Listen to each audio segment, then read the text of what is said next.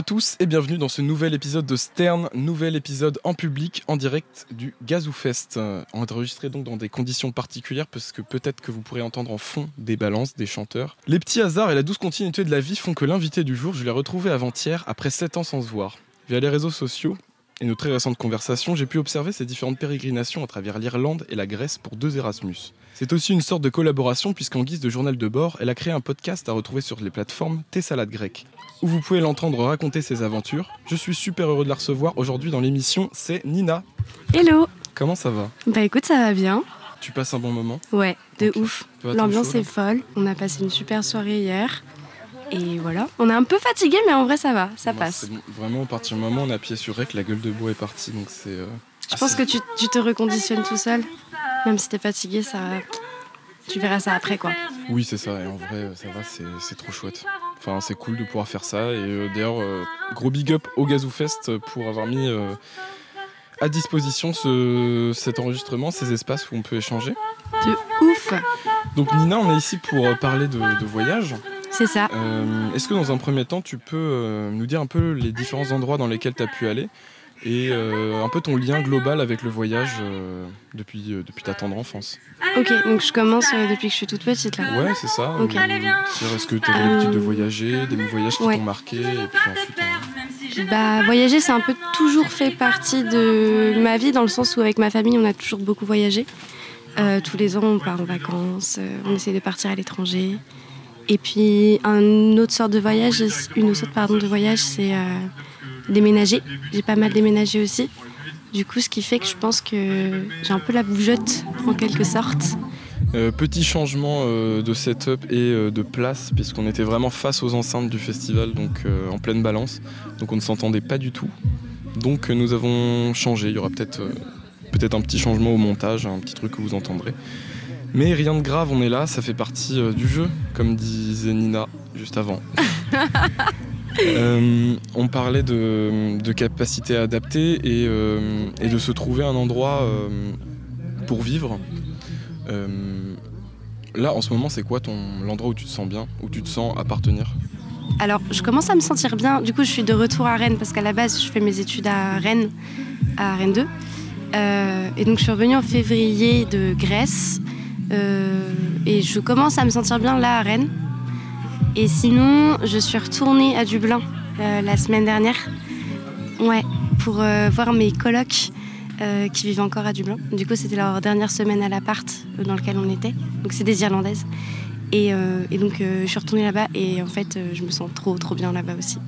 Donc, voilà. Je sais que Dublin fait partie des endroits que je peux un peu considérer comme un bout de maison. Pour, euh, pour resituer un petit peu, tu es parti en Erasmus à Dublin. Ouais. Pourquoi le choix de Dublin? Comment ça s'est présenté à toi? Et euh, pourquoi un peu ce choix de l'Erasmus de mm. manière générale? Bah, En fait, partir en Erasmus, ça a toujours été un projet depuis que j'ai commencé euh, les études en licence. Sauf que Covid, du coup, fait que j'ai pas pu faire en licence. Donc, je suis partie en master de littérature. Et en étant prise en master, j'ai aussi été prise en Erasmus à Dublin. Donc, au départ, je voulais partir en Angleterre, sauf qu'il y a eu le Brexit. Et euh, du coup, euh, bah, ma prof m'a dit euh, bah, pourquoi pas Dublin Et j'étais là, ok, let's go, je vais regarder. Et je suis tombée sur le Trinity College qui était à Dublin.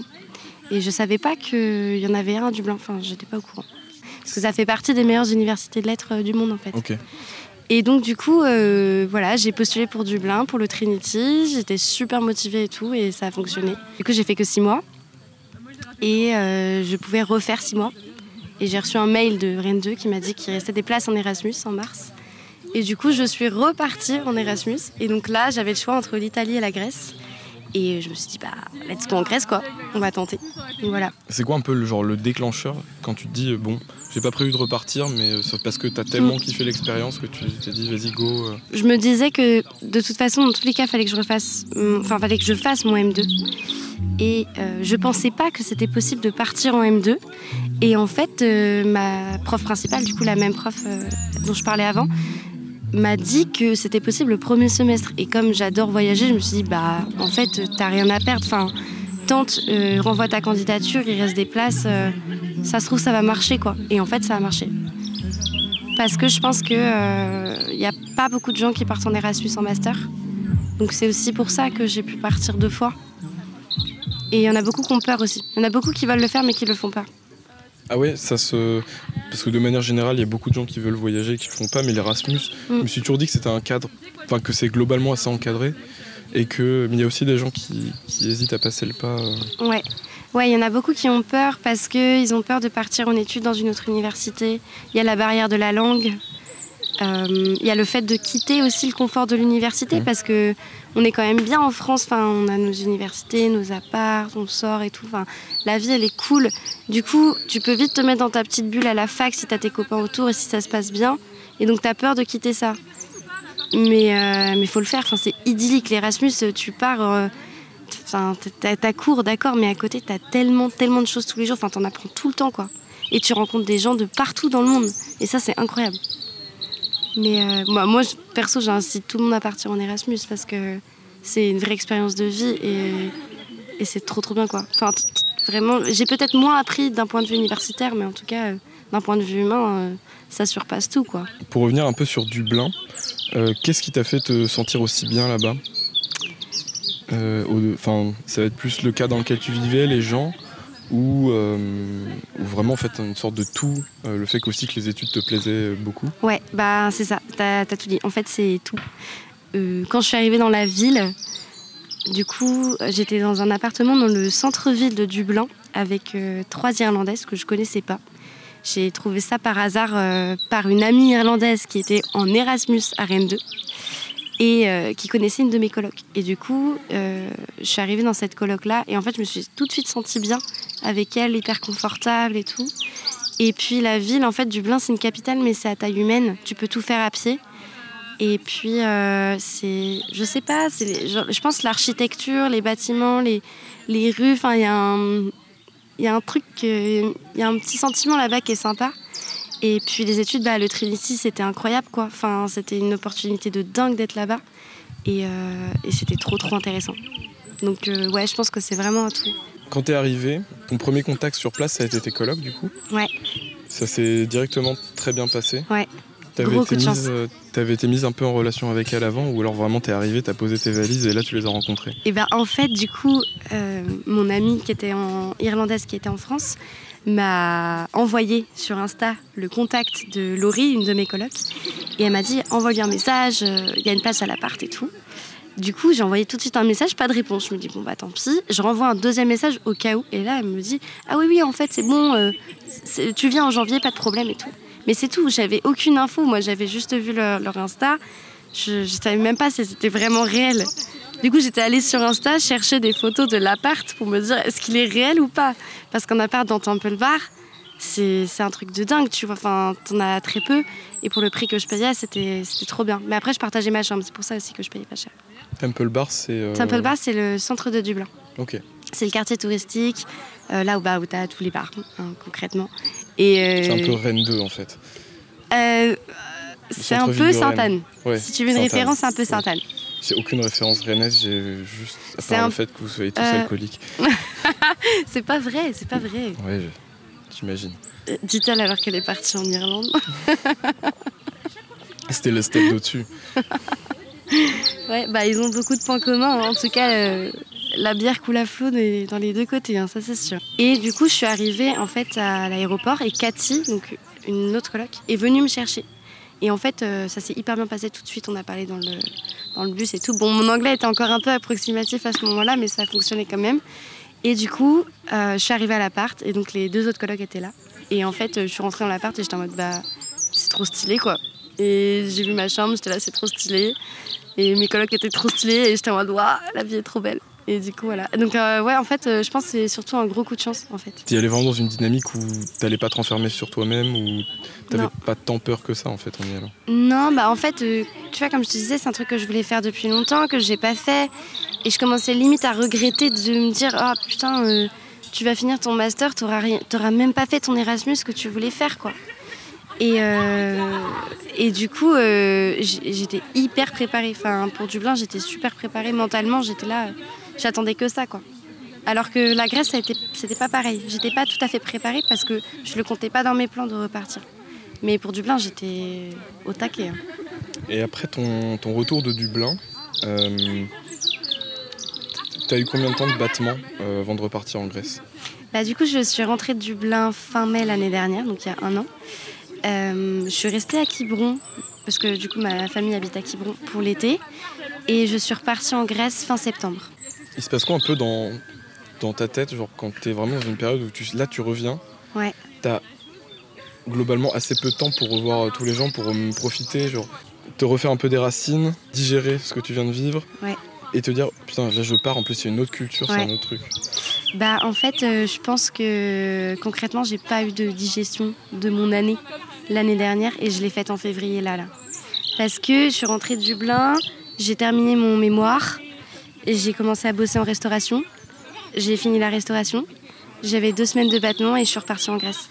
Donc en fait, euh, je pense que mon esprit, il a pas trop euh, intégré tout, tu vois. Et du coup, j'ai vraiment process euh, en février. C'est pour ça que je pense que le retour, il a été dur aussi. Parce que je suis rentrée de Dublin en me disant, vas-y, de toute façon, tu vas bosser tout l'été et tu repars en septembre.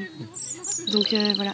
Mais c'est bizarre, hein, les moments de transition, quand tu, quand tu reviens et que tu t'as pas beaucoup de temps pour voir les gens. En même temps, tu as envie d'être tout seul, mais en même temps, ben, des fois, il faut bien que tu vois les copains, tu vois. Il faut aussi que tu vois la famille, il faut que tu racontes tout. Et du coup, tu es en mode Ah, il y a trop de trucs à dire, mais en même temps, quand on te demande, tu sais plus quoi dire. Ouais. C'est bizarre. C'est hein. pour ça que j'ai fait l'émission. Tu sais, tu pars et en fait, tu racontes rien mm. à part. Euh, moment drôle. Justement, c'est pas un peu un échappatoire, genre de partir, te dire, tu sais, tu rentres, ouais. t'as le truc où genre, tu dois voir tout le monde, etc. Et te dire, au moins, quand je suis parti, j'ai pas, euh, j'ai pas tout ça à gérer, j'ai pas. Euh, genre, au moins, je suis pas là et non pas que ce soit un poids de voir les gens, mais je sais que ça peut être un truc. Euh, quand je pars, c'est un peu l'excuse royale pour dire que je suis pas là. Non, je suis pas d'accord avec toi. Au contraire, euh, quand tu pars et que tu laisses les gens, j'ai plutôt des regrets à me dire que je serai pas là avec eux s'il y a quoi que ce soit, que ce soit pour ma famille ou mes amis. Après, d'un autre côté, bien sûr, des fois, tu te dis bon bah j'ai pas ça à gérer, je suis pas là, tu vois. Mais d'un autre côté, ça me fait chier quand je peux pas aider mes potes, quoi et ma famille. Que je les vois qu'en visio et que ça va pas, et je me dis, oh, j'aimerais bien être avec eux, mais je peux pas. Mais euh, je vis d'autres expériences. C'est une balance à faire en fait. Je suis jamais parti sur des longues durées. Mm. C'est plus, je pars euh, vraiment par cycle. Mm. Et chaque fois, c'est une semaine, deux semaines grand maximum. Donc c'est peut-être. Euh, Après, des longues durées, ça passe très très vite. Hein. Ouais. Tu vois pas du tout le temps passer.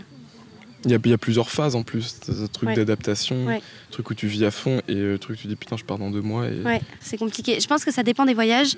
Pour Dublin, euh, mon temps d'adaptation il a été ultra rapide parce que comme je disais, je me suis hyper bien sentie tout de suite dans la ville. Par contre pour la Grèce, il m'a fallu je pense euh, un bon mois quand même. Mais ça dépend des gens, ça dépend si tu as déjà voyagé avant, ça dépend de ta personnalité. Euh, tu vois, t'en as qui vont partir en Erasmus, mais en fait, ils sont pas sûrs d'eux et ils savent pas trop ce qu'ils font, mais bon, ils le font quand même. Et du coup, pour eux, ça peut être un peu plus compliqué de s'adapter. Ou au contraire, t'en as qui sont super prêts. Et du coup, bah, en fait, ils arrivent, ils connaissent déjà la ville par cœur, ils savent où sont tous les lieux touristiques et euh, ils savent ce qu'il faut faire, tu vois. Ça, c'est comme ça que tu t'es préparé, toi? Ou t'es allé un peu à la découverte euh, Moi, je suis plutôt allée à la découverte pour le coup. Je, quand j'ai candidaté pour aller en Grèce à Thessalonique, je savais même pas où c'était. je savais même pas le situer sur une carte. Je savais même pas que la ville, elle existait. C'est vrai qu'on peut, on peut enchaîner un peu sur la Grèce. Thessalonique, c'est où? Thessalonique, c'est dans le nord de la Grèce. En fait, c'est dans la Macédoine du Sud. Donc en fait, c'est euh, si tu veux, tu as la Grèce qui va faire un peu une, comme une espèce de pâte. Et euh, donc Athènes est en bas. Et quand tu remontes le long de la mer, en fait, tu arrives en haut. Et là, c'est Thessalonique. C'est pas l'image de la Grèce que tu te fais euh, ouais. dans ta tête là maintenant avec des maisons blanches et, et de l'eau turquoise. C'était sur Santorin là. Voilà, bah c'est pas ça. C'est pas ça. Ça, c'est le sud de la Grèce, mais c'est pas le nord. Mais c'est notre ambiance. C'est très intéressant. T'étais déjà allé en Grèce avant? Non, c'était la première fois.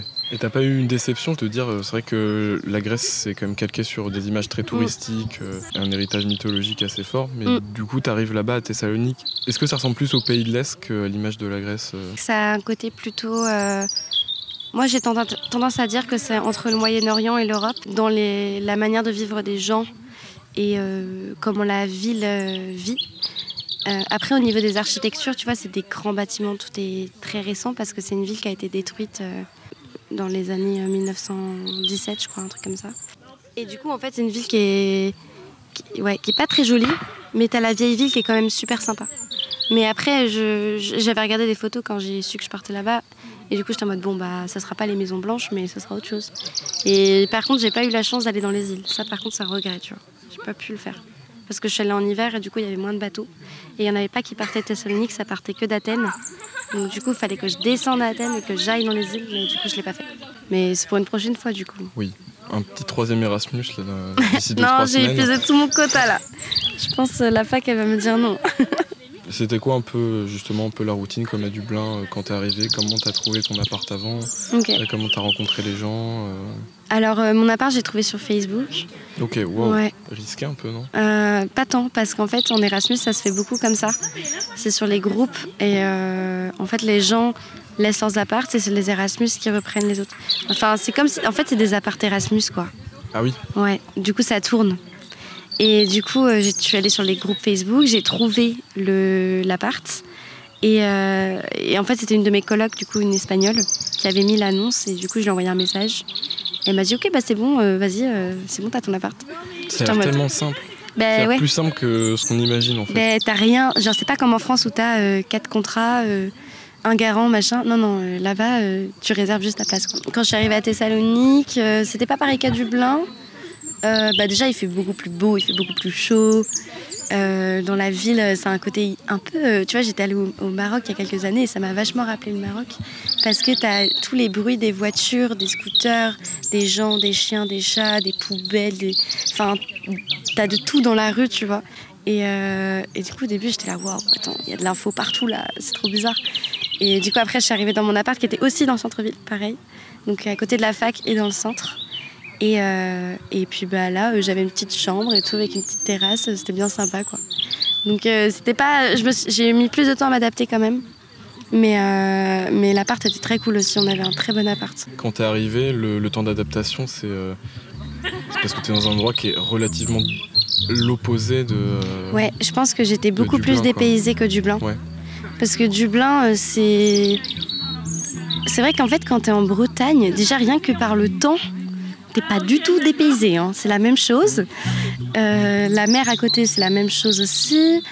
Euh, et puis euh, après, bon, bah, les gens parlent anglais, mais enfin, ça va encore, tu vois, l'anglais, en fait, tu t'y habitues super vite. Alors que c'est vrai qu'en Grèce, bah, du coup, les gens parlent grec. Moi, je parlais pas grec. Donc c'était ça aussi, tu vois, qui était un peu dur des fois de. Je pense que c'est pour ça aussi. C'est vrai que j'y avais pas pensé, mais c'est vrai pour ça que j'étais peut-être plus dépaysée. T'es dépaysée, mais c'est aussi pour le mieux. Parce que du coup, t'as un regard vachement extérieur sur, euh, sur la France et sur, euh, bah, tu vois, même sur l'Irlande en fait, parce que la France et l'Irlande sont vachement proches dans le fonctionnement des sociétés, alors que la Grèce pas du tout. Même si ça fait partie de l'Europe, euh, ça reste, bah, ça reste un pays qui sort encore de la crise, quoi. Donc ça, tu le sens beaucoup. Globalement, tous les pays ont connu des crises, mais Mm. il me semble que l'Irlande a connu une grosse crise, mais ce qui date un peu plus Ouais. et qui a davantage été aidée par les pays voisins. C'est Ouais. pas forcément le cas de la Grèce. Ouais, c'est ça. En fait, euh, la- l'Irlande a une, une énorme famine. Je crois que c'était dans les années 1800, mais je suis pas sûre. Et donc ça, ça a été vraiment le coup dur pour le pays, tu vois. Puis après, du coup aussi le, le Brexit. Et euh, pour la Grèce, euh, en fait, ils ont eu une, des régimes politiques euh, dictature après la Seconde Guerre mondiale. Ce qui fait que du coup, en fait, c'est comme si nos pays, euh, quand je dis nous, c'est par rapport à la France, notre pays s'est remis de la Seconde Guerre mondiale, alors que la Grèce a enchaîné sur autre chose. Après ça, elle a eu la crise politique, euh, euh, la crise, pardon, crise économique. Donc du coup, en fait, c'est ce qui fait que la Grèce, ça n'a rien à voir avec la France au niveau du développement du pays. En fait, quand tu tombes dans un pays comme ça et que tu apprends à y vivre, parce que c'est pas comme voyager, du coup, tu apprends vraiment à connaître, je pense, la ville plus en détail et tu as des discussions avec les Grecs que tu aurais peut-être pas en voyage, ou en tout cas pas les mêmes, tu vois? Oui. Bah, ce côté euh, y vivre, en fait, c'est que tu partages un peu plus leur quotidien. Donc, déjà, toi, tu es plus apte à avoir envie de comprendre l'environnement dans lequel tu vis. Mm. Et les gens euh, considèrent que si tu habites là, Mm. c'est que tu en as aussi l'envie et que Ouais. tu es plus apte à comprendre aussi ces choses-là. Ouais. Peut-être. Ouais, c'est vrai. Bah, de toute façon, euh, je pense que pour partir, il te faut déjà une certaine ouverture d'esprit. Ou alors ça veut dire que tu pars à contre-coeur et dans ce cas-là, tu n'apprendras pas forcément à, à, à apprendre autour de toi. Euh, ou alors euh, tu t'arriveras avec un regard déjà fait. C'est pas bon du tout parce que tu vas passer ton temps à comparer. Le cerveau compare naturellement. Ouais. C'est ta façon d'interpréter Ouais, les vrai, choses qui, euh, Euh, Oh putain, j'arrive pas à m'exprimer. Non, mais en fait, je, je, vois ce que tu veux dire. En gros, je pense que tu as raison. Dans un sens, on, peut, on ne peut pas ne pas comparer, mais il faut pas classer. C'est ça que tu veux dire? Oui, c'est ça. Enfin, euh, on peut pas classer parce que c'est pas classable. Ouais. Mais c'est comparable parce que toi, enfin, on a tous notre mode de vie ouais. et on va rencontrer un mode de vie ailleurs, mais ça, globalement, c'est ça dans tous les pays. Il y a juste plus tu t'éloignes, enfin, pas forcément d'ailleurs, mais. Euh... Mm. T'es fatigué. ouais, un peu. euh, Est-ce que tu as eu des, durant tes deux Erasmus des, vraiment des moments de down où tu demandais ce que tu foutais là? Euh, Dublin, non. Ouais. Clairement, non. Euh, par contre, la Grèce, ouais, début compliqué. au début, je me dis, mais qu'est-ce que je fous là, quoi? Je me dis, mais pourquoi t'es reparti? Pourquoi t'es reparti? Pourquoi t'es pas resté en France? Faire ton master comme tout le monde? Et, et aussi parce qu'on était beaucoup, beaucoup d'Erasmus. On était 400 Erasmus dans la fac. Euh, donc t'imagines que 400 personnes ensemble tout le temps, ça fait beaucoup d'informations. Euh, dur de trouver sa place, donc euh, du coup tu te remets beaucoup en question aussi. Et t'es toujours confronté à des personnalités différentes. Euh, ça c'est un sujet que j'ai beaucoup eu avec mes amis d'Erasmus, le fait de trouver sa place. Parce qu'on a été euh, un peu jeté dans le bain dès le départ, tu vois, on est arrivé, on est tout de suite parti en voyage, mais à 400. Oui, sur. euh, À Corfou. À Corfou. Et c'était n'importe quoi. C'était génial, hein. mais à la fin, on- tout le monde est ressorti. euh, la batterie sociale, elle était morte, morte, morte, quoi. Et en même temps, euh, c'est quand même un week-end où genre, tu rencontres plein de gens, Ouais, tu te fais Ouais. plein de potes. Et... ouais. Imagine, tu loupes ce week-end ou genre ce week-end-là t'es pas bien et t'arrives pas. Est-ce que tu loupes pas un peu le reste de l'Erasmus? Bah, par exemple, tu vois, j'ai deux de mes colocs qui sont pas venus. Et ça les a pas trop impactés parce qu'au final, on, on était quand même dans le même groupe de potes. Mais c'est vrai qu'au niveau des rencontres, tu en fais beaucoup, beaucoup, beaucoup dans ces voyages-là. Et c'est quand même euh, chouette parce qu'après, euh, ben, tu vois, euh, tu vas te balader, tu vas croiser quelqu'un que tu connais. Même si t'es pas très proche de la personne, tu vas croiser des gens. Mais, euh, mais tu- Poser des, des noms sur les visages aussi qui est un peu Ouais, plus rassurant. c'est ça. Se dire que. Ouais. Mais ça fait.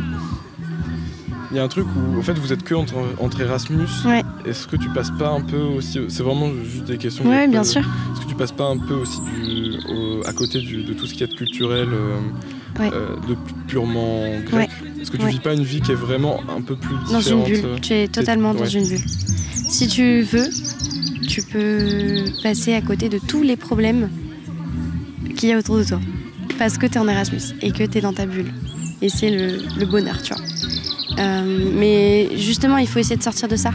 Et c'est pour ça que c'est bien de, bah, de rencontrer des gens du pays. Et pour le coup, les Grecs sont super ouverts et hyper sympas, tu vois. Du coup, ils adorent discuter avec toi. Enfin, en plus, nous, on est français, du coup, ils adorent ça. genre, Ils adorent les Français, les révolutionnaires.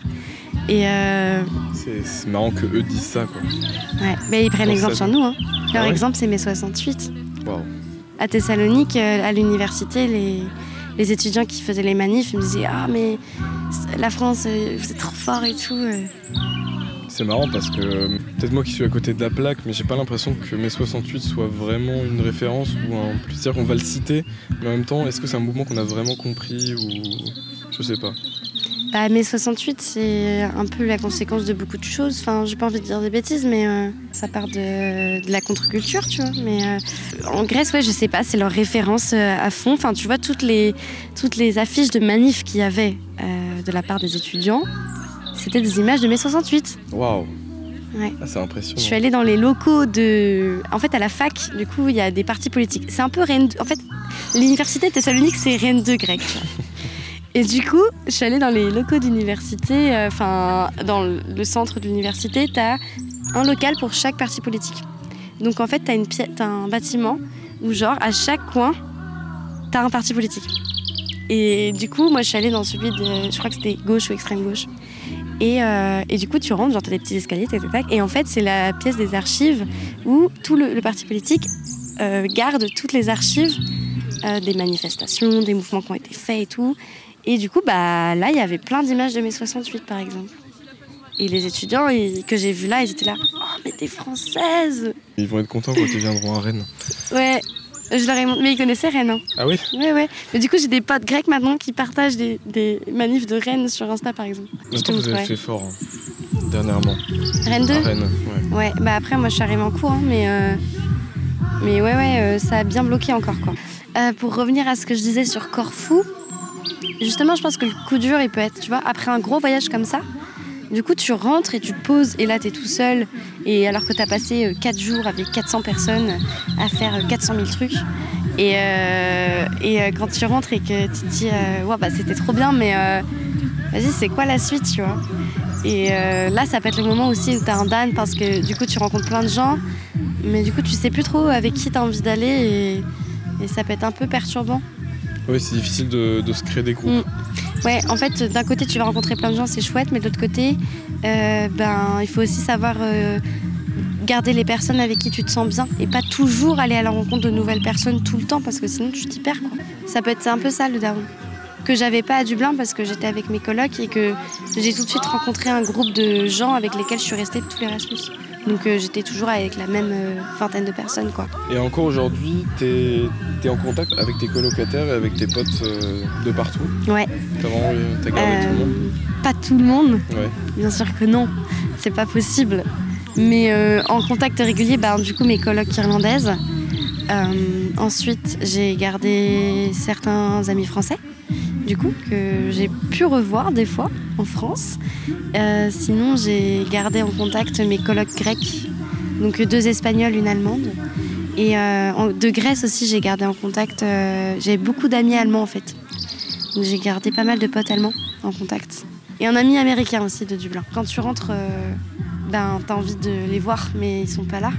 Et puis, ben, leur raconter ton quotidien, c'est bizarre. Enfin, c'est pas, ils vont pas tout comprendre, et toi, tu peux pas non plus tout comprendre parce que tu vis plus dans les mêmes pays, t'as plus les mêmes cultures, t'as plus les mêmes habitudes, et puis t'as tes anciennes habitudes qui reviennent aussi. Ça revient vite, hein.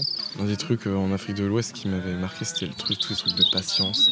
Mm. Euh, Vas-y, on prend son temps. euh. Et à chaque fois que je pars, je me dis putain, mais c'est génial, faut vraiment que je fasse ça quand j'entre en France. Premier truc que je fais, c'est râler parce que j'attends le métro 4 minutes. en fait, ça revient En même temps, t'es à Paris, non Oui. Bon, bah voilà. Je pense que tu, tu prends forcément les habitudes des gens aussi qui sont autour de toi. Ouais. Donc, euh, bon, bah Paris, on va pas se le cacher. hein, euh, Il y a une petite tendance à râler. euh, C'est insupportable. et en vrai, euh, j'étais le premier à râler de ça et maintenant je. Mais c'est inévitable, c'est inévitable. Ouais, t'as ce truc où tu vas te dire je vais revenir avec plein de leçons et tu gardes des trucs, Oui. t'as des trucs qui vont revenir plus tard. Oui. Et en même temps, c'est ça aussi l'apprentissage, quoi. Il y a plein de manières de faire. Qu'est-ce que je vais prendre, qu'est-ce que je vais pouvoir mélanger et euh, juste pour être quelqu'un de mieux. C'est dur de garder tes habitudes quand tu rentres. Tu changes de cadre, donc euh, c'est pas possible, tu vois, de, de les adapter à la lettre. Je pense que les seules habitudes vraiment que tu peux garder, je dirais que c'est des habitudes alimentaires. Et ben j'allais en parler, mais vas-y.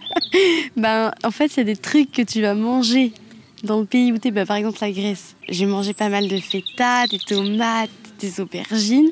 Et ben maintenant, je mange que ça. En janvier, quand je suis parti aux Philippines, la dernière semaine, je m'étais vraiment, j'avais un rituel. Tous les matins, j'allais prendre euh, un gros petit déj. Et euh, c'était trop marrant parce qu'au bout de deux jours, elle me reconnaissait. Et genre, j'arrivais et elle me donnait exactement, genre, sans que j'ai demandé. Et je- en rentrant, je me dis, et tous les matins, ça, ça- va être œuf, bacon et tout. Ça a duré une semaine. Au bout d'une semaine, j'avais plus d'œufs. J'en ai racheté deux semaines après pour faire euh, rien, un truc qui avait rien à voir. Mais par contre, le truc de quand tu vas quelque part et que la personne te reconnaît, là, t'as tout gagné. Mais c'est génial. Là, t'es trop bien. C'est trop agréable. Ouais. Parce que. euh, Bah, tu te sens appartenir à l'endroit, du coup. Ouais, c'est ça. Et ouais, tu t'es- t'existes un peu. Mm. Parce que t'es pas que un fantôme, un touriste, un truc. euh, Mhm. Tu restes quand même un touriste. Euh, parce que je voyais bien que j'étais tout seul à bouffer dans ce truc-là. même les touristes n'y allaient pas. Donc, euh, Moi, j'avais une habitude euh, comme ça aussi. C'était le, le café en bas de chez moi. Du coup, euh, la serveuse, euh, les premiers jours, j'étais juste en train de prendre un café. En fait, on a discuté de ouf. Et du coup, bah, après, je rentrais chez moi et je lui disais coucou, tu vois. Et genre, je passais, je lui faisais un petit coucou. Et... C'est rien, mais en soi, ça refait ta journée, tu vois. c'est même pas un truc qu'on fait en France. Là, t'es à l'étranger, tu te dis, ouais, je vais avoir une vie de quartier, c'est trop cool. Il y a un petit truc, euh, tu, te- tu te crées un ton cocon. Mm. Alors qu'en France, je, je je sais même pas à quelle tête a le Mm. boulanger en bas de chez moi. Mais alors que tu pourrais essayer. Alors que je pourrais totalement le faire. Et que sûrement je kifferais. Hein. Et il y a des gens qui font ça. Mais je pense que c'est parce que tu es déjà dans ton quotidien, donc t'en as pas Ouais. besoin. Oui, c'est ça. J'ai déjà mes potes et tout. Enfin, Mm. déjà des connaissances. Il y a déjà des gens que je croise dans la rue Mm. euh, comme ça. J'ai pas besoin de. Ouais. Là, c'est intéressant. J'avais pas pensé à ça. Bah justement, tu vois, le voyage, ça fait aussi remettre en question toutes tes habitudes Mm. que tu as de base.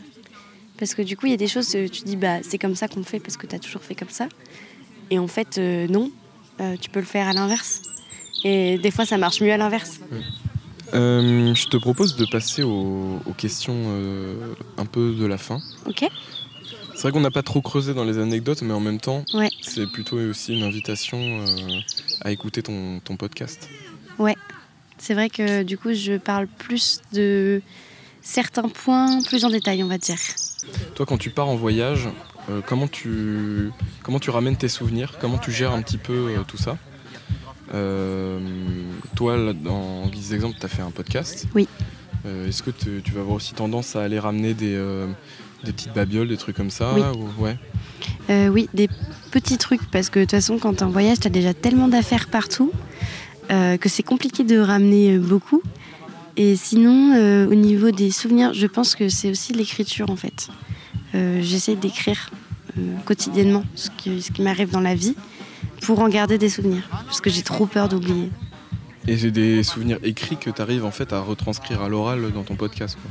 En fait, ce que j'écris pour moi, c'est pas la même chose que ce que je vais dire dans le podcast. Tu t'en resserres pas pour. euh, Pas tant, non.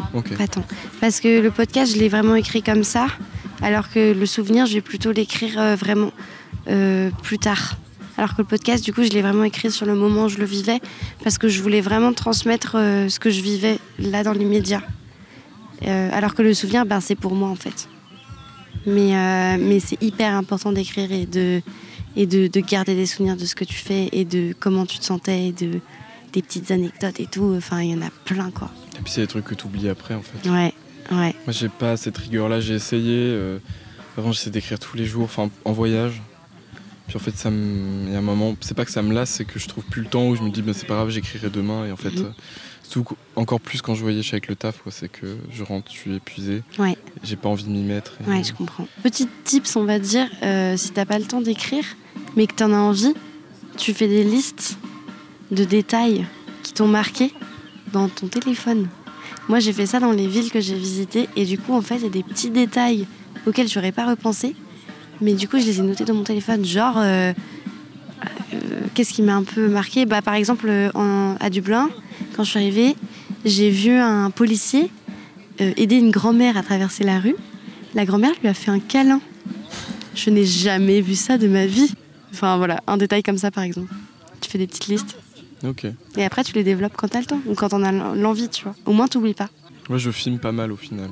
Ouais, Ça passe plus par les photos et, euh, et le vlogging, ouais. si on peut appeler ça comme ça. Bah c'est une autre manière de garder tes, tes souvenirs ouais, en c'est fait. ça. Mais du coup, ça va plus être des trucs instantanés. Il y a plein de trucs que je filme Mm. pas, plein de trucs que je peux pas photographier non plus. Et en même temps, tu t'en souviens.